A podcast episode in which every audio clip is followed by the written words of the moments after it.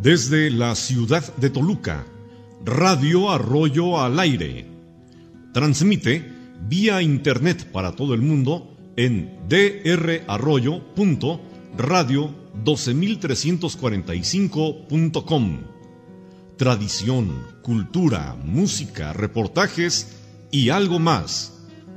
Conductor y productor, doctor en educación, José David Arroyo Estrada. Bienvenidos.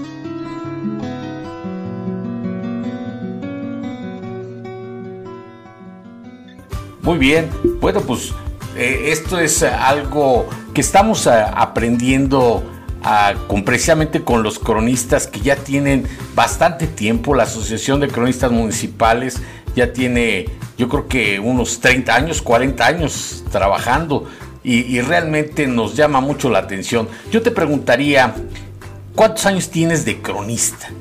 Buenas noches, estimado David. Aquí a tus órdenes para platicar en torno a Tenango del Valle.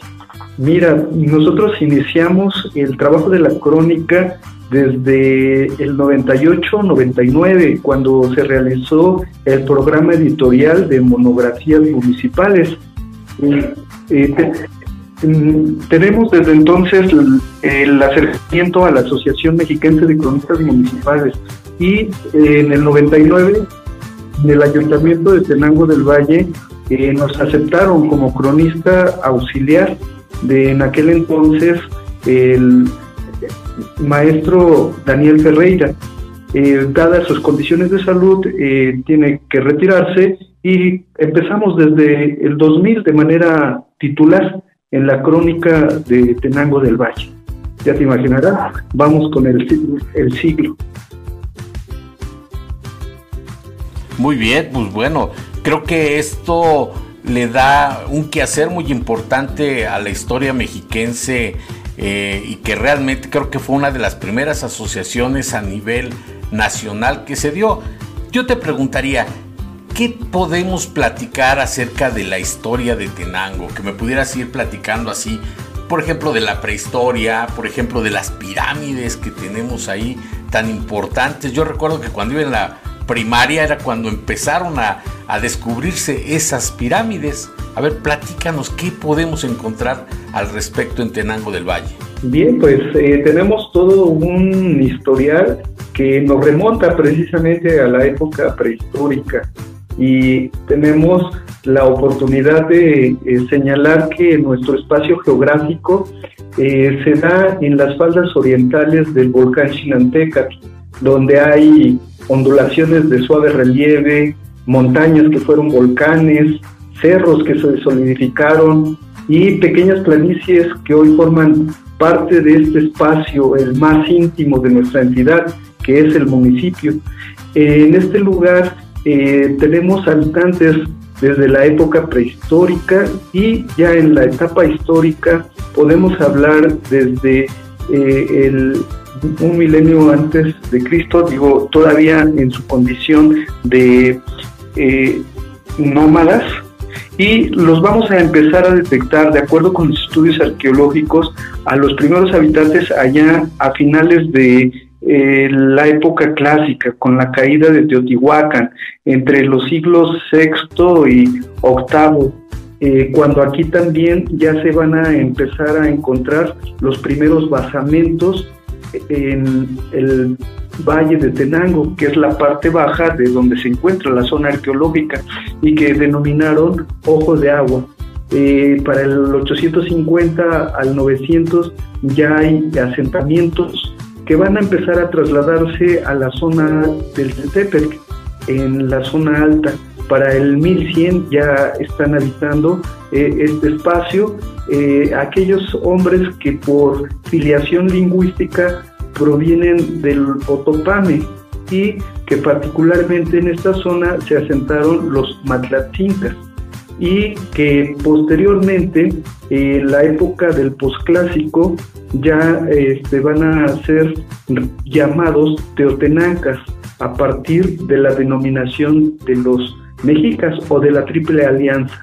Así entonces nosotros tenemos eh, el grupo étnico matlatzinca que va a ser el dominante del valle de Matalcingo o Matlatcinco, que es lo que hoy comprende la ciudad de Toluca y todo el valle que denominamos Valle de Toluca. Y eh, esta área tan extensa que va a estar dominada por los Matlatzincas, eh, la tenemos claro que es desde Calixtlahuaca y pueblos de alrededor, eh, Metepec, Calimaya, Tlacotepec, eh, Mexicalcingo, Tenango del Valle, bueno, Tetenango, eh, Atlatlauca, eh, también hacia el sur un poco más, Tenancingo y Tecualoyan, hoy el valle de, perdón, Villaguerrero. Eh, estos espacios son los que denominamos matlatzincas y que van a convivir eh, en una relación de lucha y de asociación o de agrupación por conveniencia y eh, permanente estado de dominación de unos a otros hasta que llegan los aztecas o mexicas con la famosa Triple Alianza allá en la década de 1470 y que van a ser uno a uno de estos eh, señoríos o altepes, eh, propiamente, eh, dominados por los mexicas. Tenango va a sucumbir allá por 1476 y va a estar dominado por los eh, mexicas hasta la llegada de los europeos. Tenemos en la zona arqueológica un espacio que fue reconstruido, excavado, estudiado en la década de 1970 bajo la dirección del doctor Román Piñachán. Y eh, lo que allí encontramos es una zona arqueológica reconstruida que en su momento eh, también causó una eh, lluvia de críticas y también dio motivo a que se reflexionara desde el trabajo arqueológico, el investigar con excavaciones y reconstrucciones para decir cómo fue a partir de que se reconstruye o simplemente estudiar y dejar como estaba. Eh, afortunadamente o por desgracia, en Teotenango se reconstruyó y hoy tenemos una zona maravillosa, extraordinaria, que como nos los han dicho, solamente está excavado alrededor del 15% y nos faltaría entonces poco más del 80% por conocer de lo que allí eh, fue eh, la zona arqueológica de Tetenango, donde eh, en la última etapa fue un centro cívico, vamos, la última etapa de la época prehispánica fue un centro cívico, religioso, militar y administrativo, vigilado evidentemente eh, por los mexicas bajo su dominio eh, y obviamente con otros eh, pueblos como el Aculua o los Texcocanos y también este, los de la parte norte de la Ciudad de México, tepanecas, quienes van a este, también tener pueblos sujetos a ellos. Y así entonces tenemos en Tenango eh, pueblos que hoy forman parte de nuestro territorio que tributaban directamente a Tacuba y no a la Ciudad de México. Eh, otros pueblos que tributaban a Texcoco, que son los menos. Y eh, de esta manera tenemos una riqueza de entreveramiento territorial de estos tres pueblos y que nos van a dar una historia muy interesante en la época colonial porque varios de los pueblos de Tenango no reconocen la cabecera como tal, sino que reconocen eh, el señorío o al señor que tributan en la Ciudad de México, ya sea Tacuba, bueno, lo que hoy es la Ciudad de México, y en aquel momento el pueblo de Tacuba al pueblo de Tenochtitlan, la Ciudad de México, y, y también en pocos casos a los acurvos y eso nos va a dar también eh, motivo para estudiar cómo se van a moldar, cómo se van a entender estos nuevos territorios bajo el dominio español. Llegamos ya a la época colonial. Eh, para 1521 los españoles van a dominar a los mexicas que están asentados en la zona arqueológica y eh, a partir de la década de 1530 eh, ya están en proceso de traslado de la zona arqueológica a la parte baja, es decir, a lo que hoy es la cabecera municipal, en torno a un ojo de agua que conocemos popularmente como Manantiales de San Pedrito y que por nombre lleva Parque Humboldt. Eh, a partir de este ojo de agua, que queda registrado en, el, en la relación geográfica de Teotenango, aquel documento de 1582, eh, se señala que para 1550, para 1560, ya la población ha quedado totalmente asentada en el valle y, e incluso se ha olvidado por, las, por la nueva generación de que se habitaba en la parte alta. Para 1535 eh, el gobierno de la Nueva España eh, ya da el nombramiento de pueblo español y se va a formar el corregimiento desde 1535. A diferencia de otros altepemes o altepeme, eh, como Atlatlauca y Calimaya, en donde va a haber eh, gobierno de República de Indios. Eh, esa es una diferencia interesante que también debemos reconocer porque le da un estatus diferente. Tiene mayor presencia español, española eh, con respecto a, las repúblicas de indios. Y desde allí podríamos entonces también reconocer una importancia regional de Tenango. Y evidentemente también el que la geografía que lo compone es el paso entre las dos cuencas hidrológicas de lo que corresponde al Estado de México. En su parte norte, la de el río Lerma y en su parte sur, eh, la de el Balsas. Esto es con lo que hoy conocemos los, los, territorios del sur del Estado de México, de Morelos y de Guerrero. Y eh, es importante porque queda al paso para las rutas mineras desde la Ciudad de México, tanto para ir a, Zacualpan, incluso Tasco, como para ir a Temascaltepec y lo que hoy es eh, Valle de Bravo. Eh, estas regiones eh, que fueron productoras de plata en la época colonial, en la época colonial y ya en el siglo XIX y siglo XX pues, van a ser también estos recorridos hechos por los hombres dedicados a la, al trasiego de mercancías de estas regiones del sur, eh, que vamos a conocer como arrieros. Los arrieros van a tener su importancia porque van a generar una dinámica económica entre esta región del sur y el Valle de Toluca. Y para lograr este intercambio comercial, pues evidentemente deben pasar por el territorio de Tenango, que en, el, en términos comerciales eh, va a ser muy importante a finales del siglo XIX la llegada del ferrocarril para 1898-99. Eh, entonces vamos a tener mayor presencia de arrieros y allí va a ser una de las bases o lugares donde se van a, este, a registrar mayor número de, de arrieros, número de, mayor número de mesones, y por lo tanto mayor actividad económica y que también beneficia a otros pueblos cercanos como el de Calimaya. ¿Por qué? Porque también allí está eh, la ruta del ferrocarril que va de la ciudad de Toluca hasta Tenango, llegando al pueblo de Atlatlauca, que es un dato bastante importante.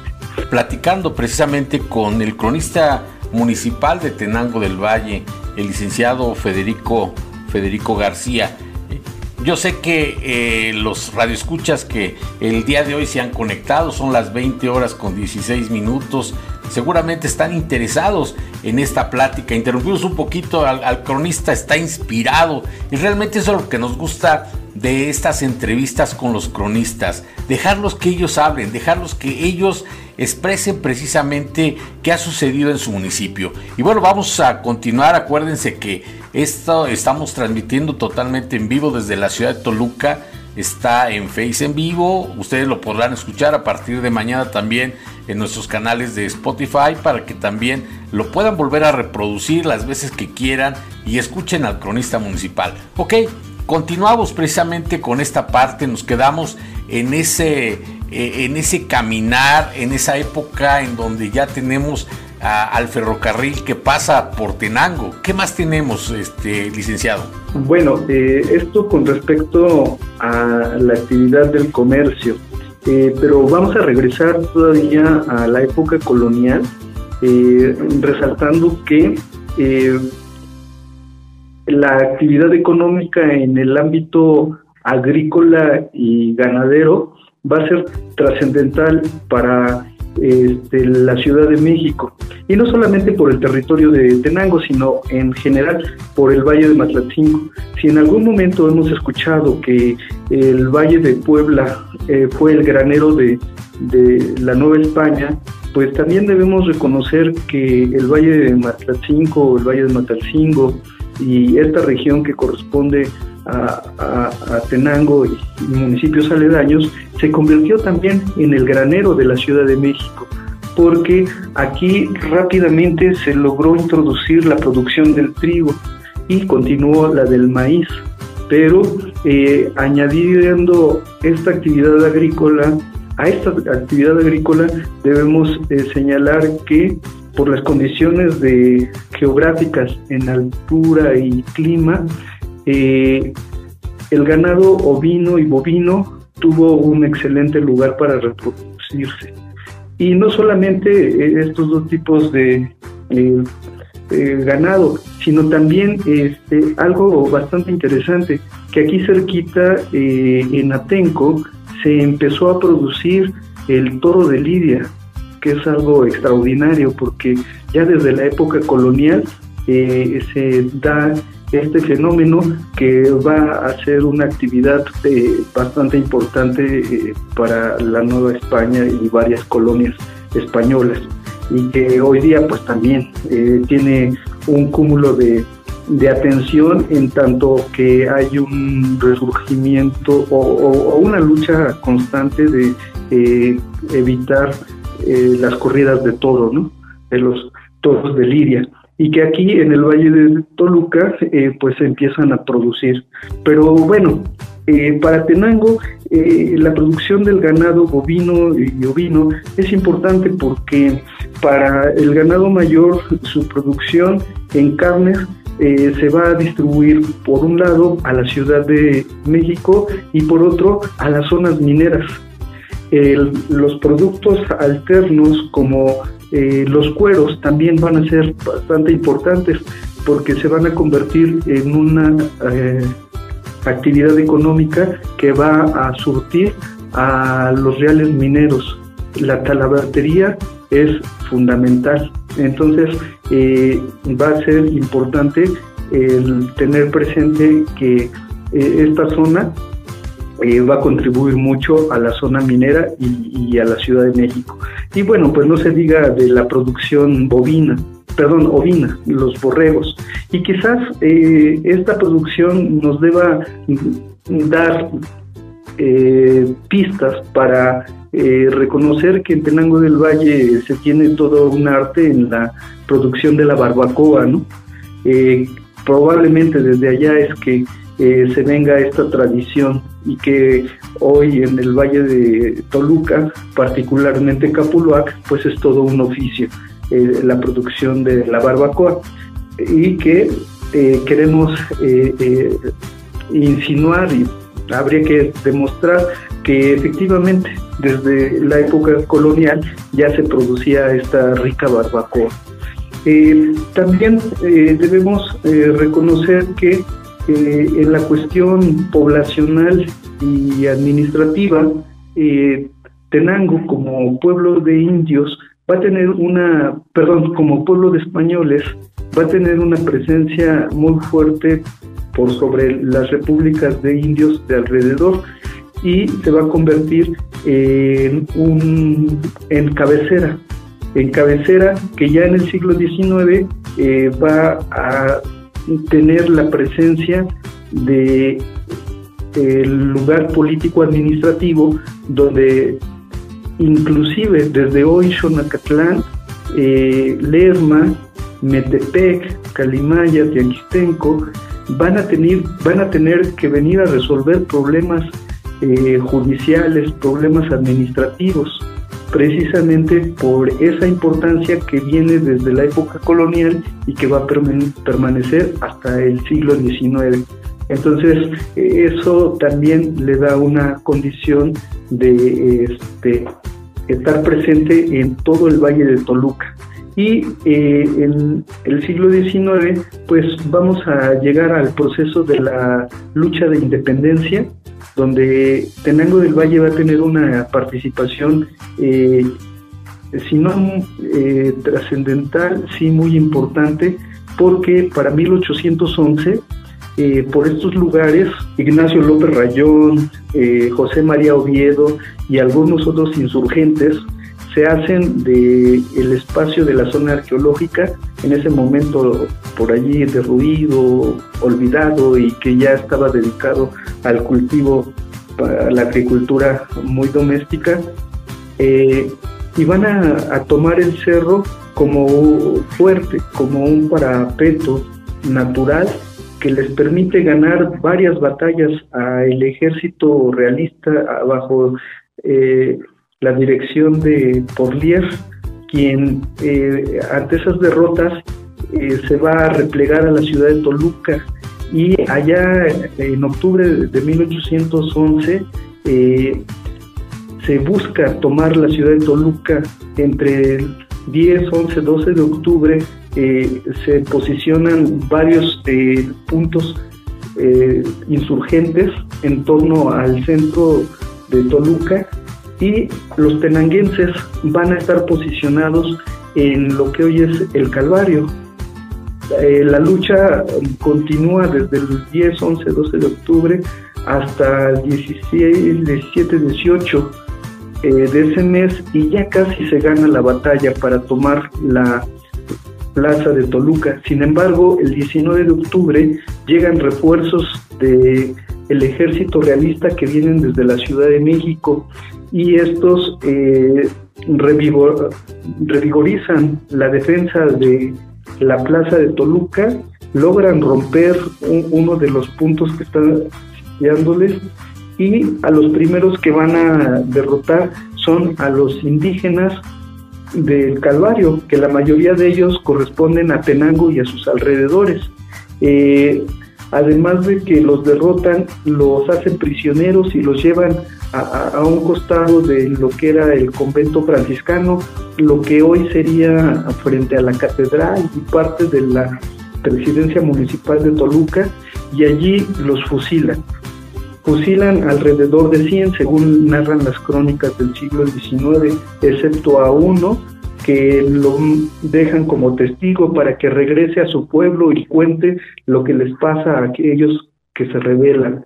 Este acontecimiento es importante en la historia de nuestro municipio porque para 1868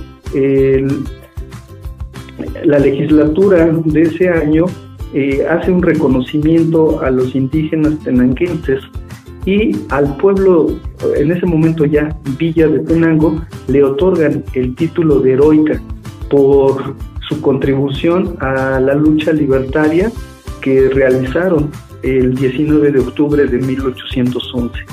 Y esto también lo queremos resaltar porque en el Estado de México, Tenango es el primer municipio en contar con ese título eh, que lo distingue, que nos honra y que por otro lado también nos enorgullece compartirlo. Eh, señalar también que es hasta el siglo XXI, hasta el 2013, en que hay el reconocimiento de otra localidad con el título de heroica, y esto es eh, la ciudad de Jocotitlán. Y a partir de allí ya hay nombramientos de otros lugares, entre ellos la ciudad de Toluca, que precisamente con este mismo acontecimiento se le va a otorgar eh, esa distinción de la heroica Toluca. Y bueno, esto en honor y en tradición a las luchas que se dieron en 1811 y son bastante importantes en el ámbito de la historia regional. Muy bien, muy bien, muy bien, este licenciado. Y ya por ahí seguramente muchos de los radioescuchas nos están preguntando y ya lo contestó. La tradición de la barbacoa Yo recuerdo hace muchos años que mis señores padres, pues en lugar de ir a Capuluac o ir acá por Villa Victoria, que también hay buena barbacoa, íbamos a Tenango. ¿Qué otros, eh, ¿Qué otros platillos existen típicos allí en Tenango? Interrumpiéndolo un poquito, nos salimos de la historia, ya, nos, eh, ya llegamos precisamente hasta esta parte, ya seguiremos con, comentando con usted más adelante, pero ¿qué, ¿qué tenemos de platillos típicos en Tenango? Bueno, eh, también eh, como en todo pueblo, nuestra gastronomía es rica, variada y digna de ser deleitada. Aparte de la barbacoa, contamos con la producción de la cecina. El pueblo de San Francisco Tepechuchuca desde la década de 1970 empezó con pequeños obradores a eh, producirla y hoy día eh, tiene la fortuna de producir eh, varias centenas de toneladas al mes, a veces hasta a la semana. Y esta asesina pues cada vez está más reconocida, se distribuye en la Ciudad de México, y este, en la ciudad de Toluca y algunos municipios. Eh, se reconoce porque eh, va acompañada cuando se cocina eh, con papas, con una salsa verde, una salsa roja, la pueden pedir natural o adobada y es muy típico su olor. ya algunos han opinado que su cualidad, eh, su sabor es eh, tan bueno que compite y en muchos casos supera a la asesina de Yecapixtla, que es una de las más conocidas, de las más difundidas, pero hoy por hoy eh, la asesina tenanguense que proviene de San Francisco de Pechuchuca es una de las riquezas gastronómicas de nuestro municipio. En el rubro gastronómico también resaltamos eh, la producción de pan que se da en el pueblo de San Bartolomé Atlatlauca, que sigue todavía de fiesta. Eh, continúan con manteles largos el 24 de agosto se venera a San Bartolomé y allí están de fiesta eh, con el famoso pan de fiesta que podemos encontrar en las fiestas patronales de muchos pueblos del Valle de Toluca y que también eh, lo distribuyen en la Ciudad de México, en los estados de Morelos, eh, Hidalgo, Querétaro y es también muy tradicional que este, en el Estado de México nos encontremos con estos puestos que permanecen a lo largo de la fiesta patronal, donde están produciendo este delicioso pan que va este, eh, eh, hecho en una forma de rombo o gigante, eh, acompañado de trozos de ate, pasas y a veces ajonjolí. Eh, además, eh, algunos cocoles, aunque este es más común y típico para eh, Tenancingo en el pueblo de San Miguel de Comatlán, pero que en el caso de Tenango, pues es muy distintivo. Y quiero presumir también que en este pueblo, ocho días antes de la fiesta patronal, ya desde hace Mm, varias décadas, podríamos hablar de alrededor de 60, a ese 60, 70 años, eh, tienen por tradición realizar un paseo eh, en el cual los productores del pan obsequian el pan a la gente que los visita. Nos dicen que son eh, varias decenas de toneladas de harina que se producen eh, si fueran 10 toneladas de, pan, son pocas. Eh, no sabemos a ciencia cierta cuántas son, pero eh, hablar de 20, 30 toneladas de pan que se reparten a un público visitante que calculan entre los 15 mil, 20 mil de visita en un solo día y no hay persona que regrese sin un pan, porque aunque no se muevan, aunque no levanten las manos, les va a caer, les va a tocar en lo que ellos, eh, eh, los habitantes de San Bartolomé de Tlatlauca, eh, están muy orgullosos, en la famosa lluvia de pan. Y es que además de que adornan sus carros, camionetas, tortons, todos, hasta en los rines, ponen panes, los distribuyen al final del recorrido, del paseo. Y cuando están ya en el atrio, cuatro o cinco camiones eh, en la calle de frente a la delegación y calles aledañas, eh, de manera simultánea empiezan a, a, aventar el pan y efectivamente se ve como una lluvia. Por tal motivo no hay, no hay quien se quede sin su pan.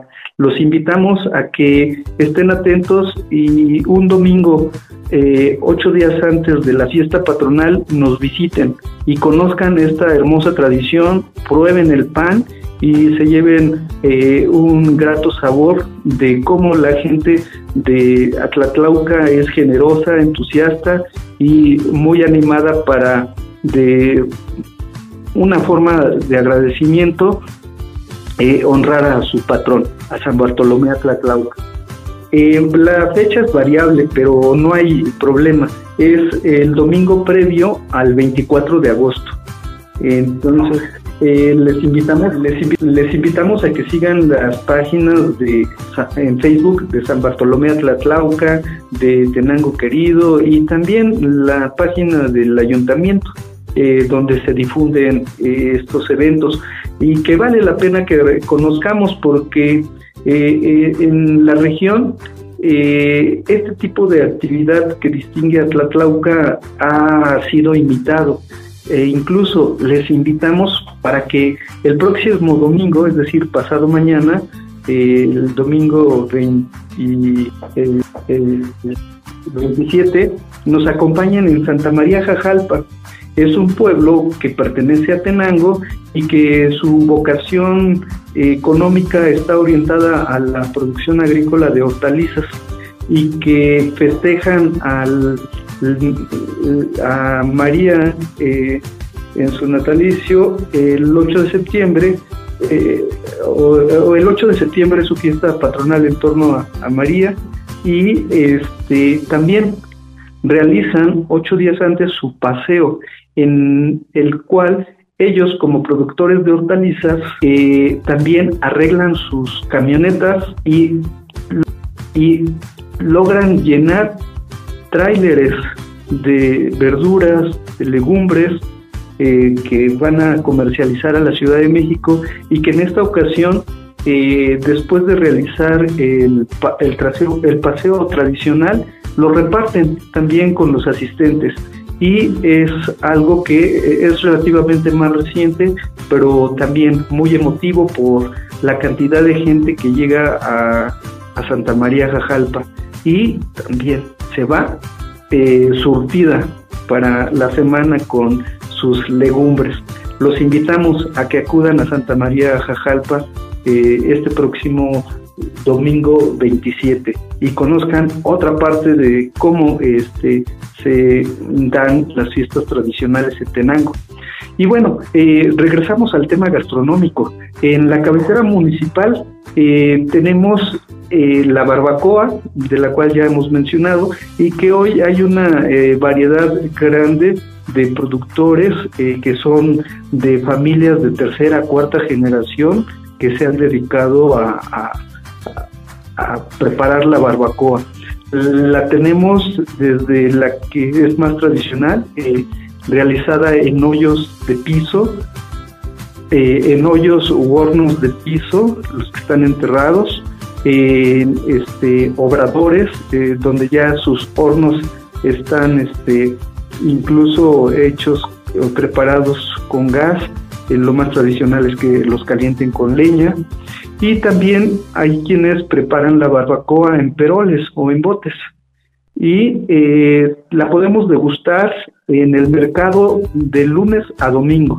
Pero les invitamos particularmente que nos visiten el domingo y eh, tienen la oportunidad en el mercado municipal de probar dos o tres eh, barbacoas porque los productores de o los hacedores de la barbacoa eh, ofrecen la prueba.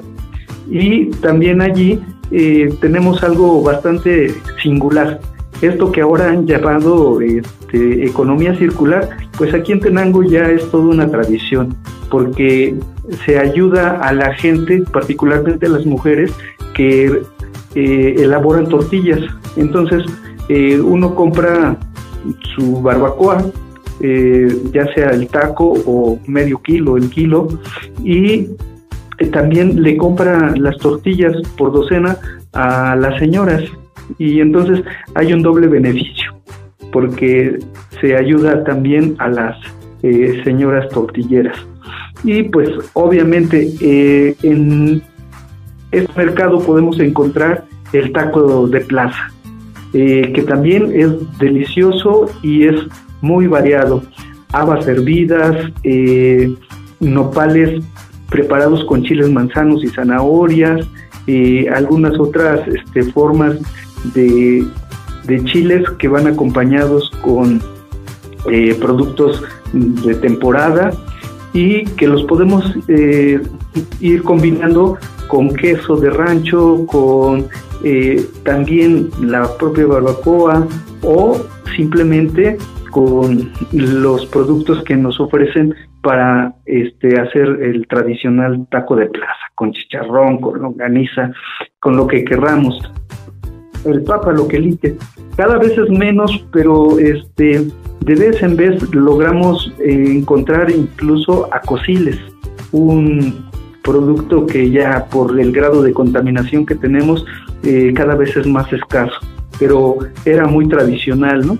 Y que además la gente que eh, venía aquí a, eh, hacer su tianguis en los domingos eh, acostumbraba a ir al Parque Humboldt o al propio este, jardín principal a comerse su taco de plaza y que hoy cada vez se debe menos. Si me hace, déjeme hacer un paréntesis. Fíjate que eh, a, eso, a eso iba, en, ese tipo de parques hace, no sé cuál era el, que nos llevaba mi papá cuando íbamos allí a, Tenango a gustar la barbacoa y, y sí íbamos a comer a un parque, curiosamente, yo creo que era el que había en la calle principal seguramente. El de la calle principal es el jardín, eh, la Plaza Constitución y el otro... Eh, ah, yo creo que ahí nos llevaba mi papá seguramente, pero bueno, eh, ya se nos hizo agua la boca, son las 20 horas con 40 minutos.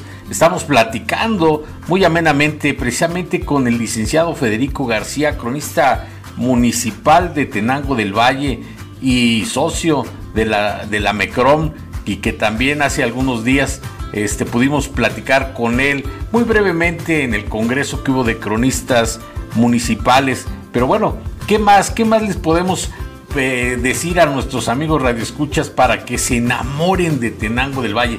¿Qué artesanías hay? Ya como para ir cerrando este programa, ¿qué artesanías podemos encontrar en Tenango del Valle? Muy bien, en las artesanías hoy día este, tenemos la producción de la cera. Cera en forma de fruta, en flores, eh, pero eh, básicamente con frutas que las eh, adornan y que sirven como veladores, que les agregan algún aroma, alguna esencia y este, son muy vistosas.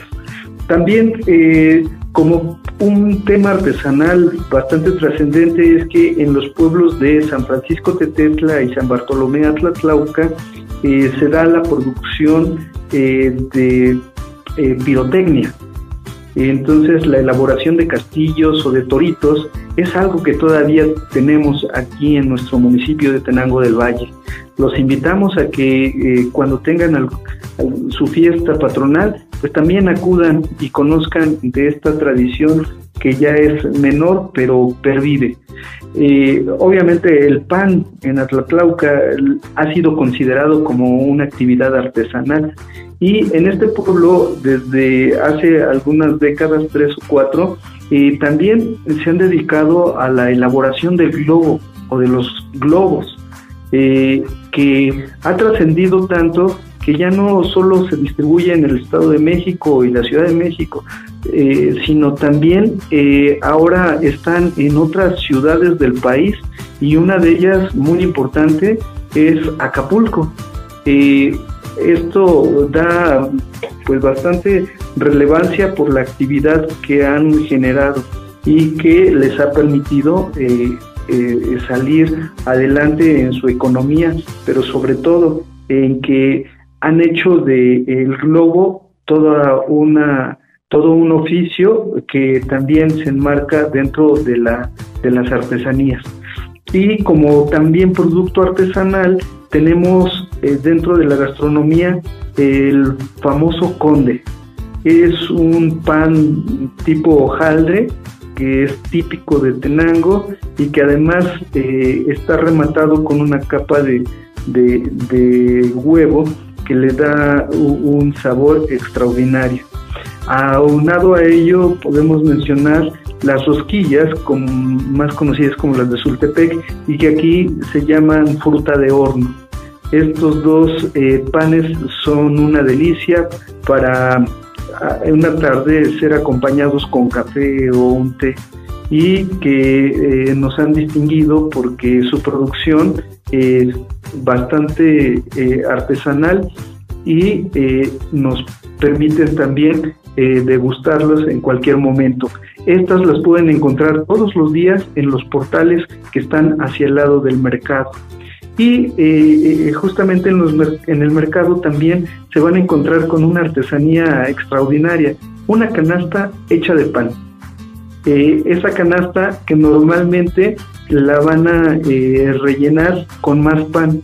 Y eh, es algo extraordinario porque básicamente ese es un presente que todos se pueden llevar y que van a disfrutar en su contenido y en su contenedor la canasta de pan y los panes con que se pueden agregar.